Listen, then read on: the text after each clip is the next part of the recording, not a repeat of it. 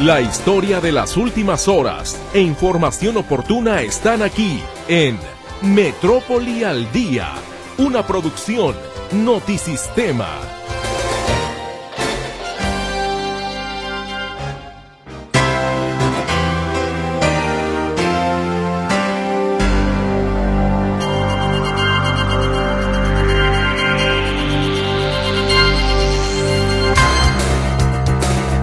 Buenas tardes, qué gusto me da poderle saludar en este espacio informativo Metrópoli al Día con la información que se ha generado en este lunes, arranque de semana. Espero a nombre de todo el equipo que esté usted teniendo un muy buen día.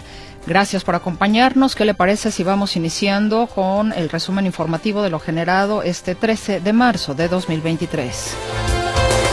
Medio centenar de colonias de la zona metropolitana de Guadalajara presenta problemas de agua turbia y con sedimento, reconoce el CIAPA. En partes muy puntuales, 50 colonias, el punto donde se nos presenta este, esta situación. La temporada de incendios forestales se adelantó prácticamente un mes y en lo que va del año ya suman casi 500 hectáreas afectadas solamente en Zapopan, reportan autoridades. Apenas una de cada cinco llamadas realizadas al número de emergencias 911 es real. El año pasado se recibieron en total más de cuatro llamados de auxilio, en su mayoría para solicitar apoyo de la policía. Podrían ser hasta 70 los afectados por el presunto fraude cometido por accionistas de la cafetería La Borra del Café, estima una de las víctimas. Hasta el momento la Fiscalía Estatal ha recibido por lo menos seis denuncias por estos hechos. Ya no se encuentra en operación la sucursal en la invertí. La cerraron, ya no nos contestan, nos están este, bloqueando en redes sociales. El Hospital de Soquipan pone en marcha campaña para la detección de glaucoma. Se realizarán exámenes a partir de este lunes y hasta el próximo miércoles. La Fiscalía de Jalisco vincula a proceso a Luis Servando N por realizar excavaciones ilegales con maquinaria dentro del bosque de la primavera. La delegación Jalisco de la Fiscalía General de la República desarticula otra ordeña en ducto de Pemex en Tlajomulco. Este es el resumen informativo. Muchísimas gracias por acompañarnos. Y aquí estamos con usted en esta cabina de transmisión, mi compañera Berenice Flores, contestando sus llamadas telefónicas. Los números, con muchísimo gusto se los recuerdo, 33 38 13 15 15 y 33 38 13 14 21. Tenemos también WhatsApp y Telegram para usted en el 33 22 23 27 38.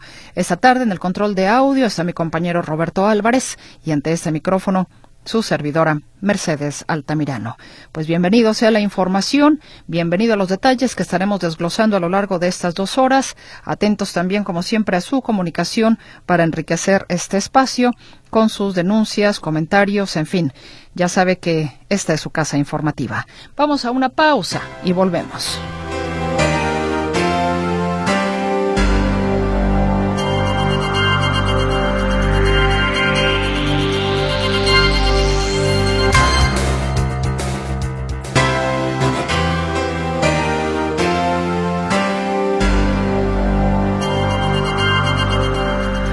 Es realmente muy lamentable que no seamos conscientes que jugar con una emergencia le puede jugar a que tenemos una emergencia, le puede quitar, restar tiempo valiosísimo a quienes se dedican precisamente a salvar vidas.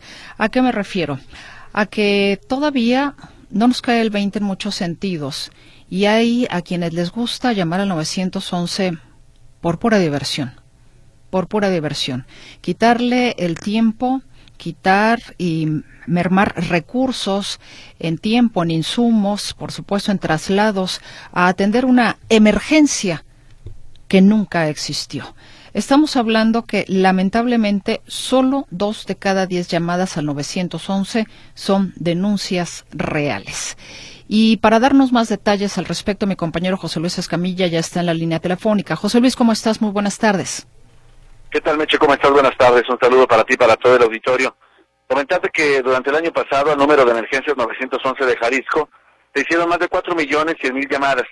4 millones 100 mil llamadas que ubican a Jalisco como el tercer lugar nacional en número de llamadas a 911, solo por debajo del Estado de México y de la Ciudad de México.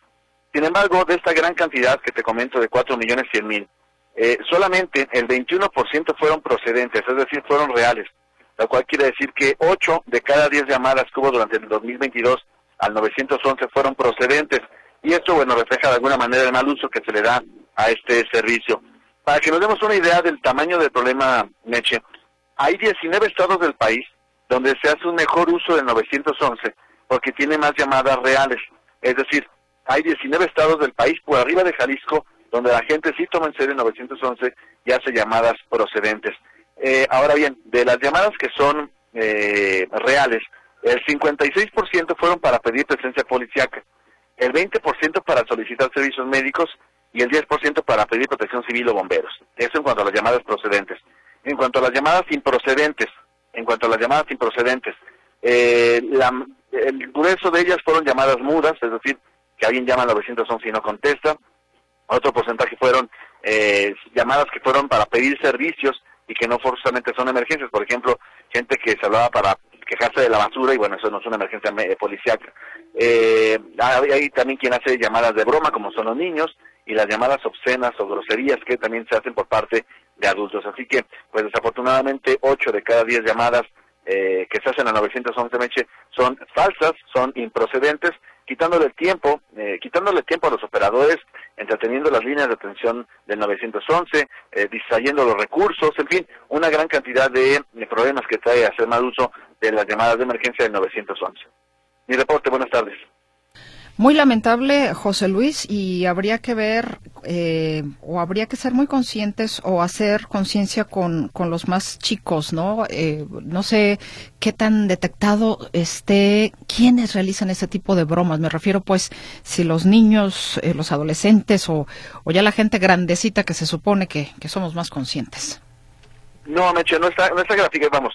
Se sabe que la mayoría, que son las llamadas de improcedentes son en el orden que te acabo de comentar las que son eh, llamadas mudas, luego las llamadas que no son emergencias, luego los niños y luego las groserías por parte de los adultos. ¿En qué número? No, no está cuantificado, pero la realidad es que el Código Penal castiga este mal uso de 911 y a pesar de que está pues tipificado, está tiene nombre y apellido esta falta, la realidad, eh, Meche, es que la autoridad tampoco se ha encargado de perseguir a las personas que cometen esta falta. ¿No hay casos documentados de ello? No, no hay casos documentados de alguien que hubiera sido penado, que hubiera sido eh, imputado siquiera eh, por haber hecho llamadas falsas hasta 911. No, no hay casos de menos recientes donde se hubiera castigado o, eh, o de menos amonestado verbalmente a alguien que haga esta clase de cosas. No la hay. Pues hay que hacer conciencia todos, José Luis, porque el tiempo es oro para salvar una vida.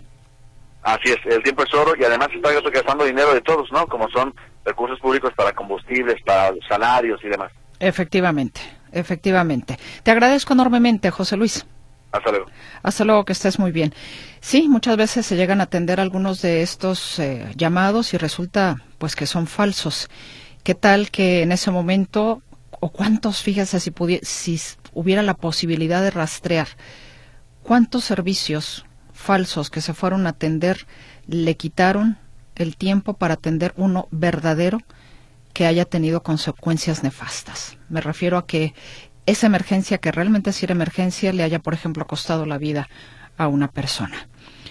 Sigamos hablando de cuestiones de salud, porque finalmente este es un tema de salud. Una persona que tiene un accidente, tiene una emergencia, es porque tiene comprometida su salud. Y entre esta gama de enfermedades y de situaciones que nos pueden pasar en ese ámbito a los seres humanos, déjeme decirle que hoy lunes 13 de marzo inició una jornada especial de detección de glaucoma en el Hospital General de Occidente, también conocido como Soquipan, con motivo del Día Mundial de este padecimiento, que se conmemoró ayer domingo 12 de marzo. La jornada de detección de glaucoma se va a realizar, como le digo, hoy, 15 y 17 del presente mes.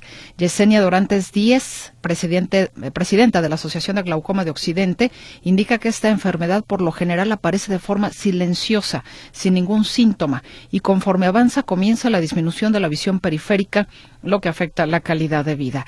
Esta es otra de esas enfermedades, eh, pues como ya lo decíamos la semana pasada, también en el caso de la enfermedad renal crónica, nuestros riñones nos empiezan a dar síntomas cuando ya están mal.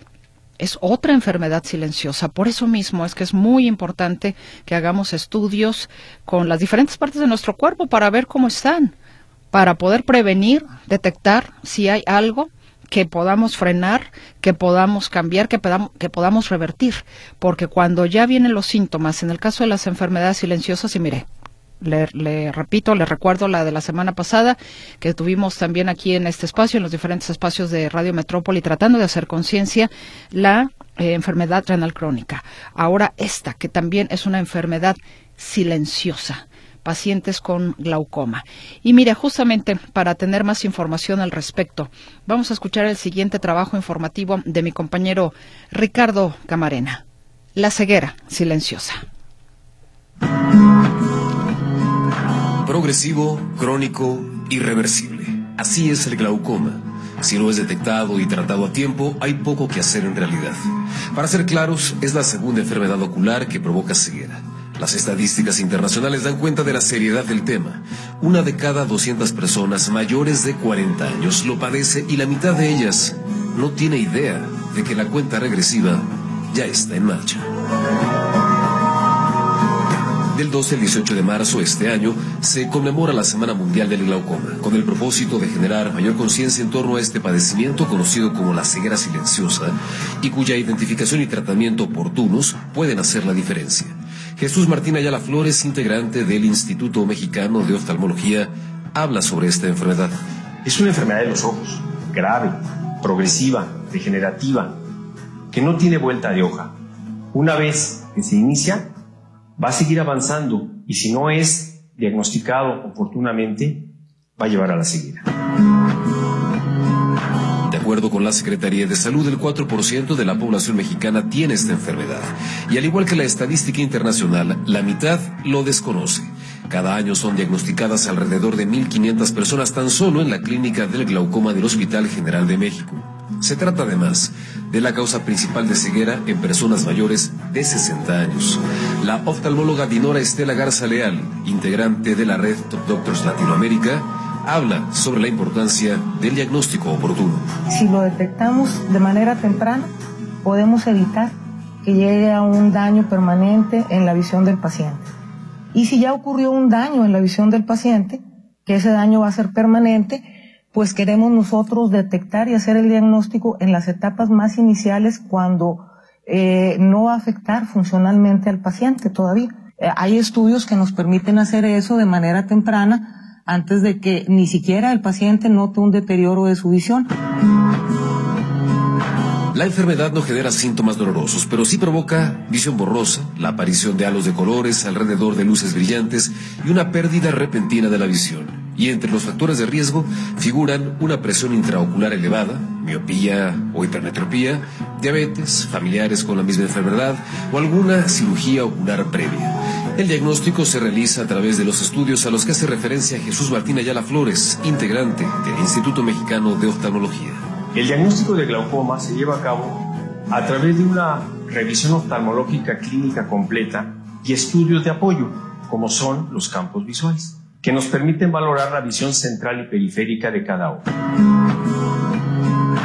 Los especialistas insisten en que, si bien es cierto, la enfermedad no tiene marcha atrás, sí se puede controlar si se detecta a tiempo. Existe un tratamiento, expone a la Flores. El tratamiento del glaucoma es escalonado.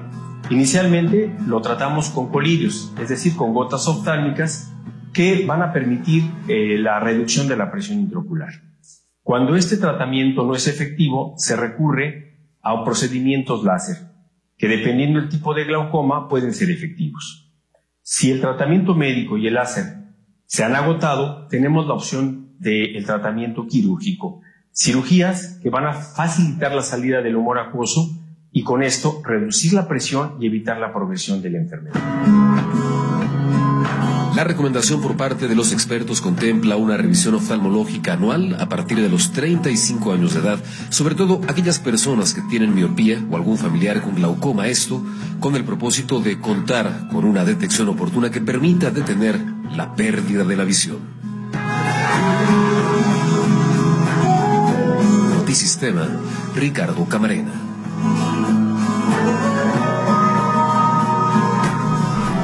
Gracias, Ricardo. Y bueno, creo que sí es muy importante que no echemos en saco roto que el hecho de que no nos sintamos mal, pues no implica que a lo mejor algo se está gestando adentro de nosotros. No digo que así sea, pero cuando hay enfermedades silenciosas, pues de repente llegan y sorprenden a muchas personas o nos llegan a sorprender así, oye, pero si yo me sentía muy bien y de repente, pues sí, porque así es el cuerpo humano y es como, vaya, pues si me permite la comparación, es como el automóvil, hay que darnos mantenimiento, hay que estarnos checando, hay que estar viendo eh, cuáles son también nuestros antecedentes eh, familiares para algunas enfermedades que pudieran ser hasta hereditarias, cuál es nuestro estilo de vida. Todo eso de alguna manera influye.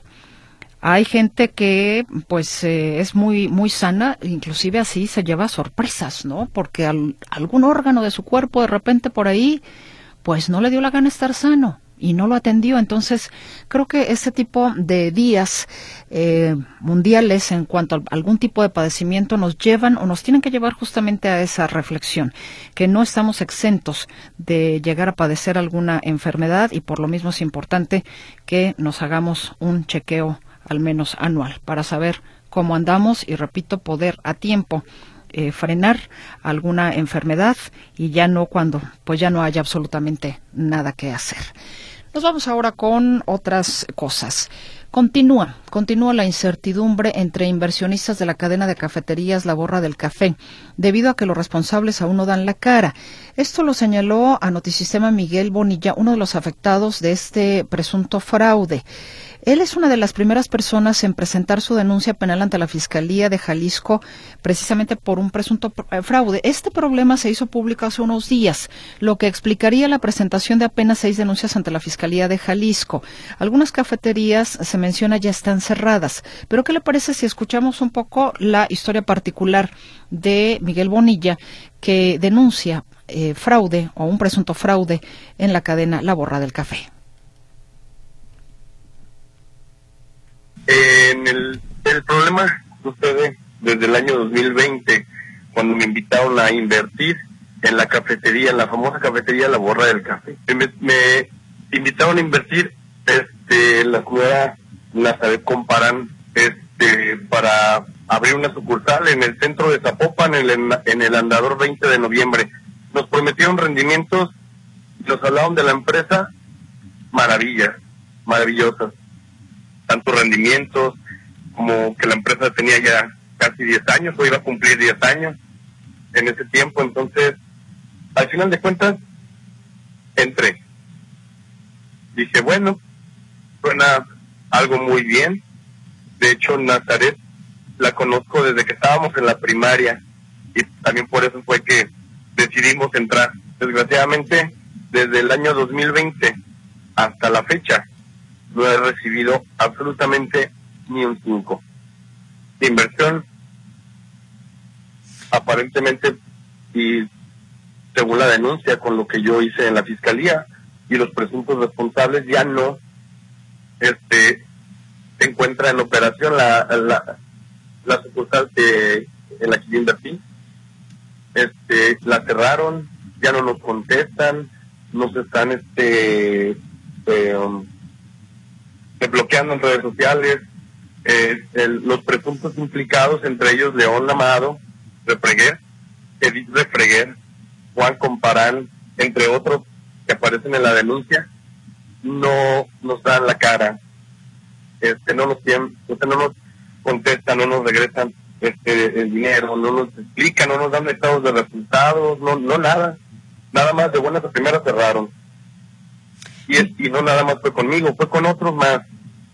A mi hermana también igual le pasó lo mismo. Eh, no, este, pues ya no sabemos qué hacer más que esperar a las autoridades a que nos apoyen, que nos ayuden, que nos puedan este ayudar a esclarecer un poco más esta situación. Sí, Miguel, ¿de cuánto fue la inversión que realizaron ustedes? ¿Qué rendimiento les prometieron y desde cuándo no les pagan? A mí no me pagan desde el año 2020. Hasta la fecha no me han pagado nada. Me prometieron el 17.24% e invertí 500 mil pesos. Eh, eh, ¿A través de qué mecanismo de, se, realiza esta inversión, Miguel? Es decir, ¿les vendieron franquicias, los invitaron como accionistas o cómo o cuál era el esquema que planteaba la borra del café? El esquema que nos plantearon fue entrar como accionistas. Yo entré en una en la, como accionista de una sucursal, en este caso es la de Andador 20 de noviembre, y este, híjole, me cambiaron el contrato el año pasado la, la señora Edith Refreguer fue la que me cambió el contrato porque me iba a hacer la recompra de mis este, acciones y si no hacían la recompra en un término de cuatro meses me dieron una tabla de amortización o una tabla de pagos que a partir del, de diciembre de, de diciembre del año pasado iban a empezar a pagarme y no no he recibido nada pues esta es la experiencia particular de Miguel Bonilla que expuso hoy a los micrófonos de Notisistema. Estaremos pues atentos a ver eh, si surgen pues más denuncias en torno a inversionistas que se dicen afectados por un presunto fraude en la cadena La Borra del Café. Los teléfonos aquí en cabina a su disposición 33 38 13 15 15, 33 38 13 14 21, el WhatsApp y el Telegram también a sus órdenes en el 33 22 23 27 38. El señor Miguel Rivas nos dice tenemos dos horas en la venta del astillero, ¿saben qué está pasando? Lo mismo nos dice Fabiola, ¿saben qué está pasando por la venta del astillero? Porque hay tráfico. Mi cuñado viene de Tepic desde el mediodía y todavía no llega. Es decir, para entrar a Guadalajara es donde está la Torón. Yo estoy viendo en las redes sociales justamente el mismo reporte, pero no encontramos, de hecho, ya está mi querido compañero Luis Ángel Carranza también rastreando qué es lo que pudiera estar sucediendo. Pero las redes sociales también nos ilustran de un tráfico tremendo, justamente en la zona de la venta del astillero en la carretera a Nogales. en cuanto podamos darle pues alguna información precisa de qué es lo que tiene el tráfico tan pues detenido, con gusto se lo estaremos informando, por supuesto. En una más participación, eh, Roberto González, ¿cuáles son los documentos para refrendar la licencia de chofer y el costo?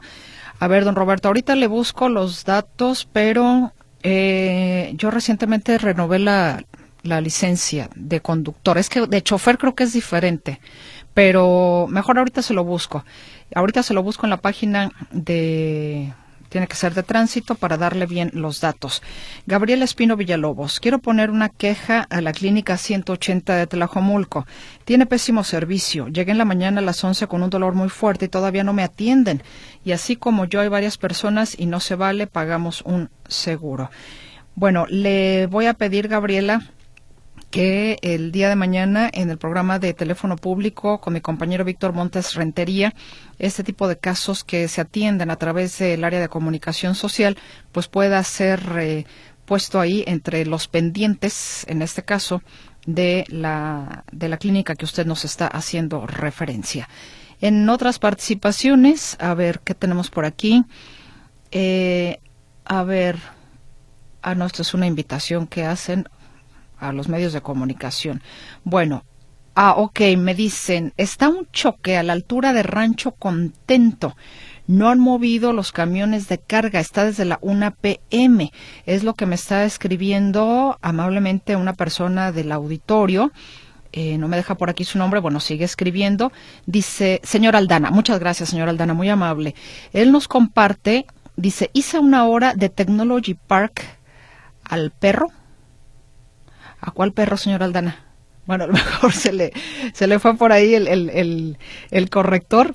Termino de... Ah, al periférico. Ah, ok. Hice una hora de Technology Park al periférico. Ok, entonces es un choque lo que nos reporta el señor Aldana. Es usted muy gentil. A ver, por aquí tengo... Eh, buenas tardes. Comparto la información del tráfico en Vallarta. También me hace llegar un link eh, por aquí otra persona del auditorio que no me deja nombre. Bueno, son ustedes muy amables. Sí, pues algo así suponíamos que estaba sucediendo en la zona como para que esté tan congestionado, tan detenido, que no sería desafortunadamente la primera vez que ocurre un accidente y tardan las horas, las horas en mover a veces las unidades que bloquean precisamente la vialidad, la fluidez para los automovilistas. Vamos a ir a la pausa y regresamos con más información.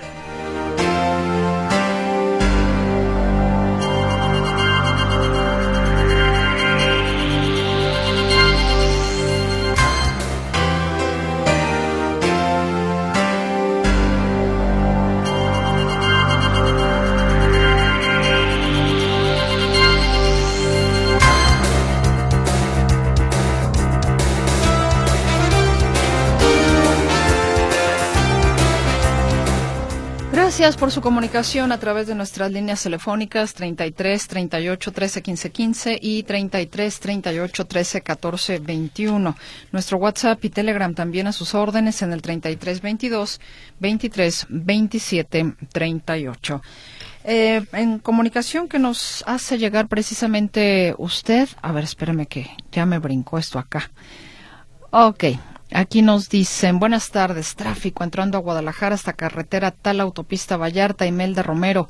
Bueno, pues ya les decía yo que eh, una amable persona del auditorio, el señor Aldana, nos dice que hay un choque a la altura de Rancho Contento, que no han movido los eh, camiones de carga, que esto está desde la una de la tarde. Entonces eso es lo que está pues retrasando ahí la vialidad o complicándola, mejor dicho. La señora López dice, Mercedes, ¿tienes el teléfono del mixiólogo que tuviste en tu programa? Se apellida Morones. Señora López, no he tenido yo ningún mixiólogo, ¿eh? Mm, creo que estará confundiéndose de programa. Haga memoria, porque si no, yo no, yo no he tenido ningún mixiólogo. No, no, no, no, no, no lo he tenido. Creo que tuvo que haber sido en algún otro programa para que por favor lo, lo, lo cheque. Catalina, ¿qué es la visión borrosa periférica? ¿Me lo pueden explicar, por favor? Ay, Catalina, mire, yo no soy médico ni cosa por el estilo, pero en mi, en mi entender, en mi entender, cuando usted ve, digamos, de frente, ¿no? Yo, por ejemplo, aquí tengo a mi compañero Gerardo Huerta de frente. Aunque mi vista está centrada en él, alcanzo yo a percibir, o mi vista, lo que tengo a los lados. Veo a Berenice a mi lado izquierdo sin poner mi vista fija en, e-, en ella. Del lado derecho, allá al fondo, está Roberto Álvarez en el estudio de grabación y alcanzo a ver las sillas que tengo a los lados, sin verles fijamente. Yo sigo viendo fijamente a mi compañero Gerardo Huerta, pero esa visión periférica, eso lo llaman visión periférica, o sea, todo lo que mi vista alcanza a ver sin necesariamente yo estar viendo cada cosa, me explico, sino lo que está a mi alrededor. Y cuando se empieza a perder, haga de cuenta que es como si usted, a ver, póngase las manos aquí a los lados del ojo y empiece como a cerrar su campo de visión. Empiece a tapar, digamos, su campo de visión y se dará cuenta que solamente ya estaría viendo, por ejemplo, solamente lo que tiene enfrente, que ya su vista no se percata de lo que está a los lados espero que un doctor me, me ponga una palomita y estrellita en la frente por tratar de explicarlo de la mejor manera posible porque no soy médico, pero entiendo que esa es la visión periférica que tenemos, Catalina. Espero no, no haberle enredado más. Y saludo a mi compañera Claudia Manuela Pérez porque tenemos más información. Claudia, eh, ya se prepara un reporte de daños, de los daños que se realizaron por la marcha del 8 eh, de marzo. Hubo actividad, de hecho, entre algunas otras cosas, con la Cámara de Comercio de Guadalajara. Te escuchamos. Muy buenas tardes. ¿Qué tal? ¿Qué tal, Mercedes? Gracias. Muy buenas tardes. El miércoles la Cámara de Comercio de Guadalajara, el miércoles, presentará un reporte de los daños luego de las marchas por el Día Internacional de la Mujer en la ciudad que pues se registraron el pasado miércoles 8 de marzo. O sea, una semana después va a dar este informe acerca de los daños de que tanto se ha hablado, eh, pues después de esta marcha hubo varias marchas, hay que recordarlo, hubo una asistencia de récord de más de 70 mil personas, 70 mil mujeres principalmente en estas marchas para pues conmemorar el 8 el 8M le llamaron este año, el Ente Nacional de la Mujer, este el 9 de marzo y también para protestar por eh, el aumento de agresiones de violencia contra la mujer.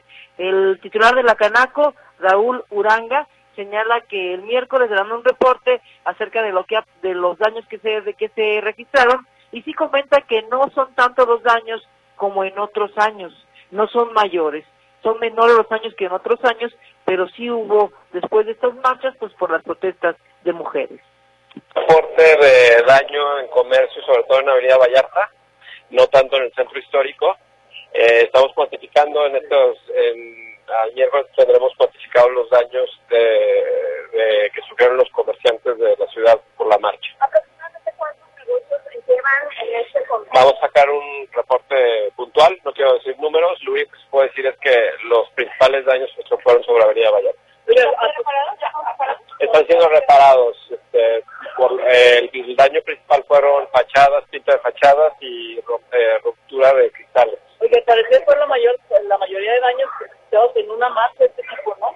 No, hubo años peores. Este, por lo que te hago reportado, sobre todo aquí en el centro histórico, la verdad es que no hubo tantos daños. Ah, Bien, dice que no hubo tantos, se da el reporte este próximo miércoles. Y por cierto, este mediodía primero fue este evento del, para firmar el convenio de una agenda verde eh, por parte del Ayuntamiento de Guadalajara y se firmó este convenio, estuvo la Canaco, lo firmó como testigo, porque entran negocios, entran industrias, entre el Ayuntamiento de Guadalajara, este compromiso verde que se firmó hoy para dar pues a lo del cambio, a evitar o a minorar el cambio climático o combatir el cambio climático con diferentes acciones, más de 40 acciones por parte de industrias y también de las autoridades tapatías. Por ejemplo, se dijo que ya en el centro de Guadalajara todos los automotores eh, oficiales son eh, eléctricos, todos los de la policía, vigilancia son eléctricos, se dijo que también está cambiando por células solares, etcétera. Entonces, en esta en esta reunión, en este evento, estuvo el titular de la Canaco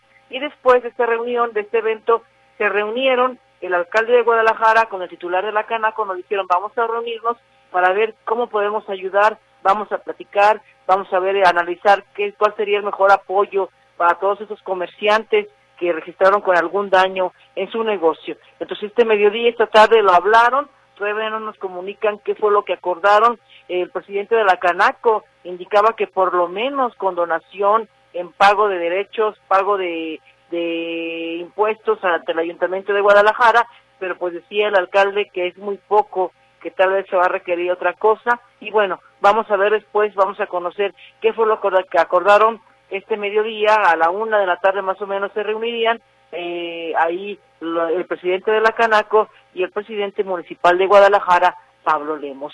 Y hablando del presidente municipal de Guadalajara, pues nos anunció el día de hoy que mañana va a ser inaugurada eh, pues esta plaza Barragán, esta plaza Luis Barragán y también la tan llevada y traída obra de Luis Barragán, el Palomar.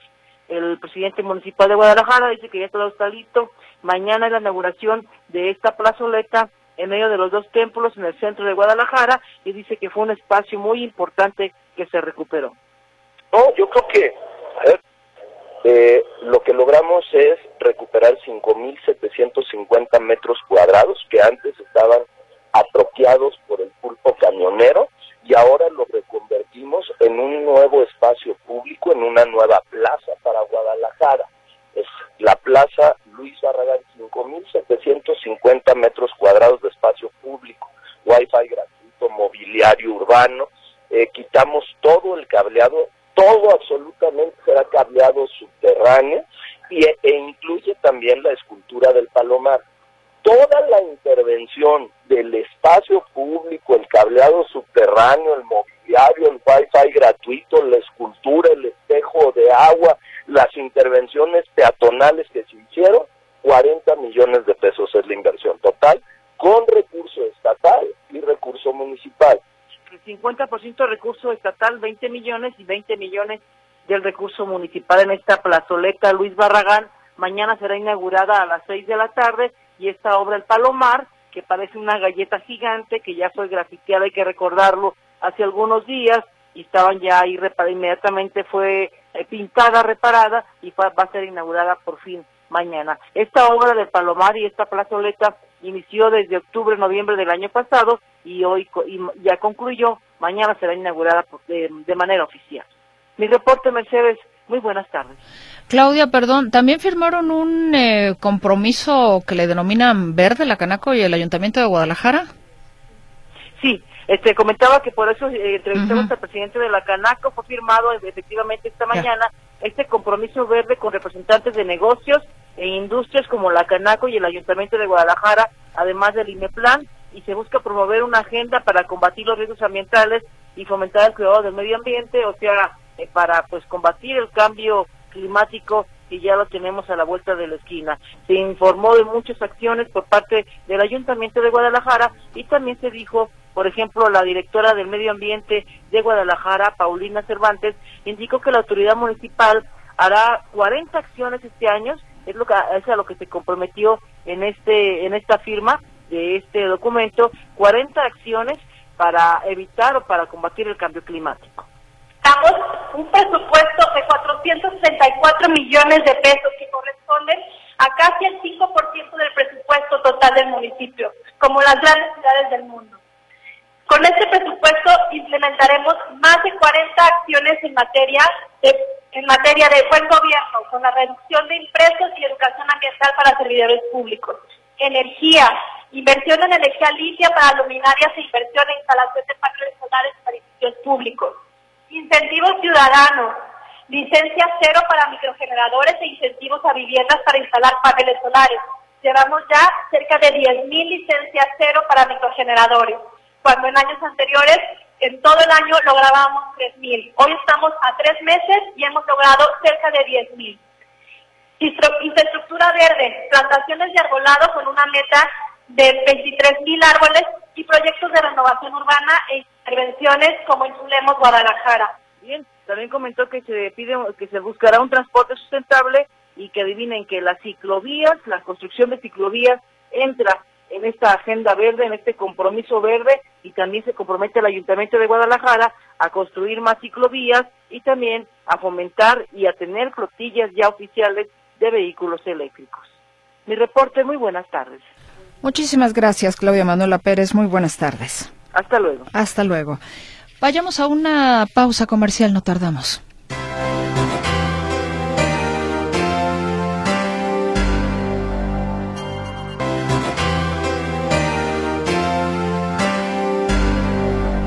Señor Roberto González, usted que nos estaba preguntando por los documentos para refrendar la licencia de chofer y el costo, ahí le va. El costo de refrendo de licencia para chofer es de 817 pesos. Los requisitos para refrendo de la licencia son llevar identificación oficial vigente, comprobante de domicilio que coincida con alguno de los apellidos o con la dirección del INE no mayor a 90 días, CURP impresa o acta de nacimiento que lo contenga, todos los documentos en original y copia, presentar la constancia, a ver, del curso vial. Ah, bueno, no, esto es eh, solo para permiso. Ah, ok, no, entonces esto no. Nada más lo que le acabo de decir. Identificación oficial vigente, comprobante de domicilio, no mayor a 90 días, CURP impresa o acta de nacimiento que lo contenga y todos los documentos en original y copia. Servido, señor Roberto González. Y saludo en la línea telefónica a mi compañero Arturo García Caudillo, que nos tiene más información. Arturo, el presidente de la República anunció una campaña antidrogas en secundarias y preparatorias. ¿Cómo estás? Buenas tardes. ¿Qué tal, Mercedes? ¿Cómo están amigos? Me da gusto saludarles. Sí, y es que el tema le viene preocupando el titular del Ejecutivo, está, todo está relacionado. El tema del fentanilo con las otras drogas, la cocaína, la marihuana, etcétera. Toda esta situación, eh, dice el presidente Andrés Manuel López Obrador, le tiene muy preocupado. Eh, se han llevado a cabo campañas en radio y televisión. Eh, pide a los Estados Unidos realizar campañas similares de aquel lado para concientizar a los jóvenes de evitar el consumo de estas sustancias.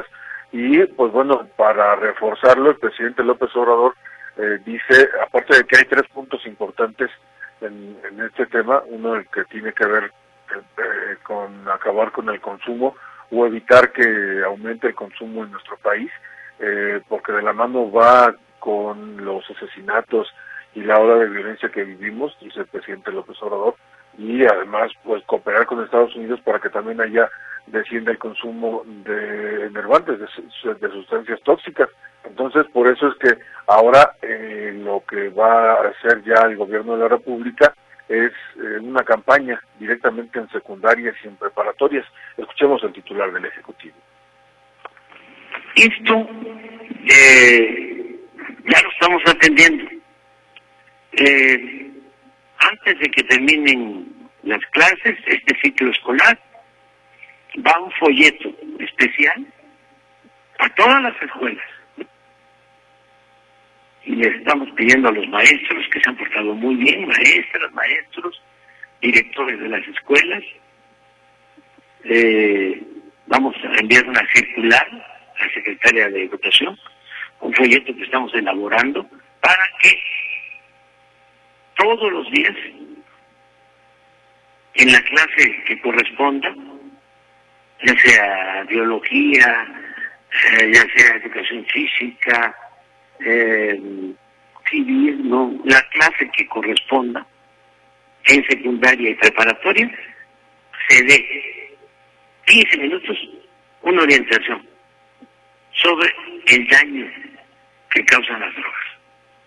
Y esto mismo ya lo tenemos en radio y en televisión, en campaña.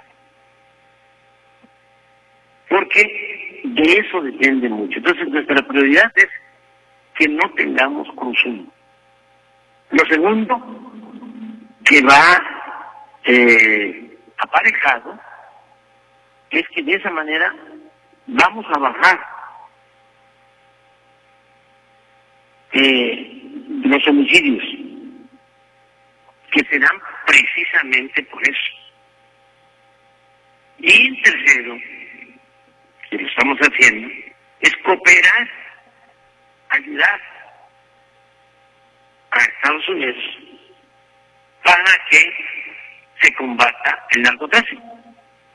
Y pues bueno, en este punto dice, eh, han puesto la mira en Guanajuato, porque Guanajuato siendo la entidad con mayor número de índices, eh, de índice delictivo, pues, particularmente con lo que tiene que ver con homicidios, pues ya se han eh, estado fijando qué es lo que está pasando, porque no saben qué es lo que pasa en Guanajuato, y dice el presidente López Obrador que entonces pues están analizando eh, directamente con los trabajadores, con las maquilas, dice eh, que pues parece que ahí se ha incrementado el consumo de nervantes, el consumo de sustancias tóxicas y por eso es que están eh, haciendo un análisis detallado en Guanajuato para ver cómo pueden enfrentar este problema. Lo cierto es que pues en Guanajuato hay una disputa muy fuerte entre el cártel de Santa Rosa de Lima y el cártel Jalisco Nueva Generación por la plaza. Entonces, pues de ahí también deriva el hecho de que haya tanto eh, tanta violencia y sobre todo tantos homicidios. Pero bueno,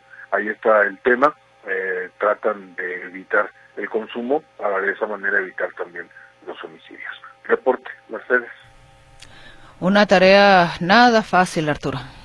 No, no, complicada y no sé si realmente sirva de mucho o sirva de algo eh, llevar este tipo de campañas a las secundarias y a las prepas, pero pues bueno, el intento se hace y me parece que nada se pierde. Sí, no, totalmente de acuerdo. Eh, los intentos se deben de hacer, la información se debe proporcionar, la gente debemos estar informados de qué sucede con el consumo de las sustancias, lo que nos generan, lo que nos provocan, la muerte lenta, que inclusive a la muerte lenta la que lleva muchas personas, en fin, son, son muchas, muchas, muchas las consecuencias. Y entre más información exista, pues eh, muchísimos más comprometidos me parece que debemos de estar justamente en darle la vuelta a ese tipo de cosas. Sí, y en el caso particular del fentanilo, pues no es tan muerte lenta, es bastante rápida. Ah, no, sí. Según los estudios, en seis meses una persona que comienza a consumir esa sustancia eh, puede perder la vida por todo lo que lleva eh, en su preparación, todos estos elementos que son químicos, que no son naturales, que, que pues vaya, se usan incluso en raticidas y en, y en, otras... Eh, y, lleva tantas sustancias tóxicas que por eso la vida de una persona puede acabar muy pronto si se vuelve eh, consumidora habitual de este tipo de, sustancias. Sí, no, totalmente de acuerdo. Letal, pero hay otras sustancias que, bueno, ciertamente quizá te toman más tiempo en dañar tu organismo, ¿no? Pero finalmente hay, pues hay de todo tipo de sustancias, pero esta se ha convertido en algo, pues, eh, eh, de efectos mucho más rápidos y es el enemigo público número uno en Estados Unidos y en México. Efectivamente. Arturo, te agradezco la información. Al contrario, buenas tardes. Muy buenas tardes. Y tengo por aquí un servicio social, ojalá que el amable auditorio de Radio Metrópoli nos pueda asistir, por favor. Están solicitando plaquetas tipo O positivo para el señor José Antonio Serrano Valdés. Él se encuentra internado en el Hospital San Javier en la habitación 3203 en urgencias.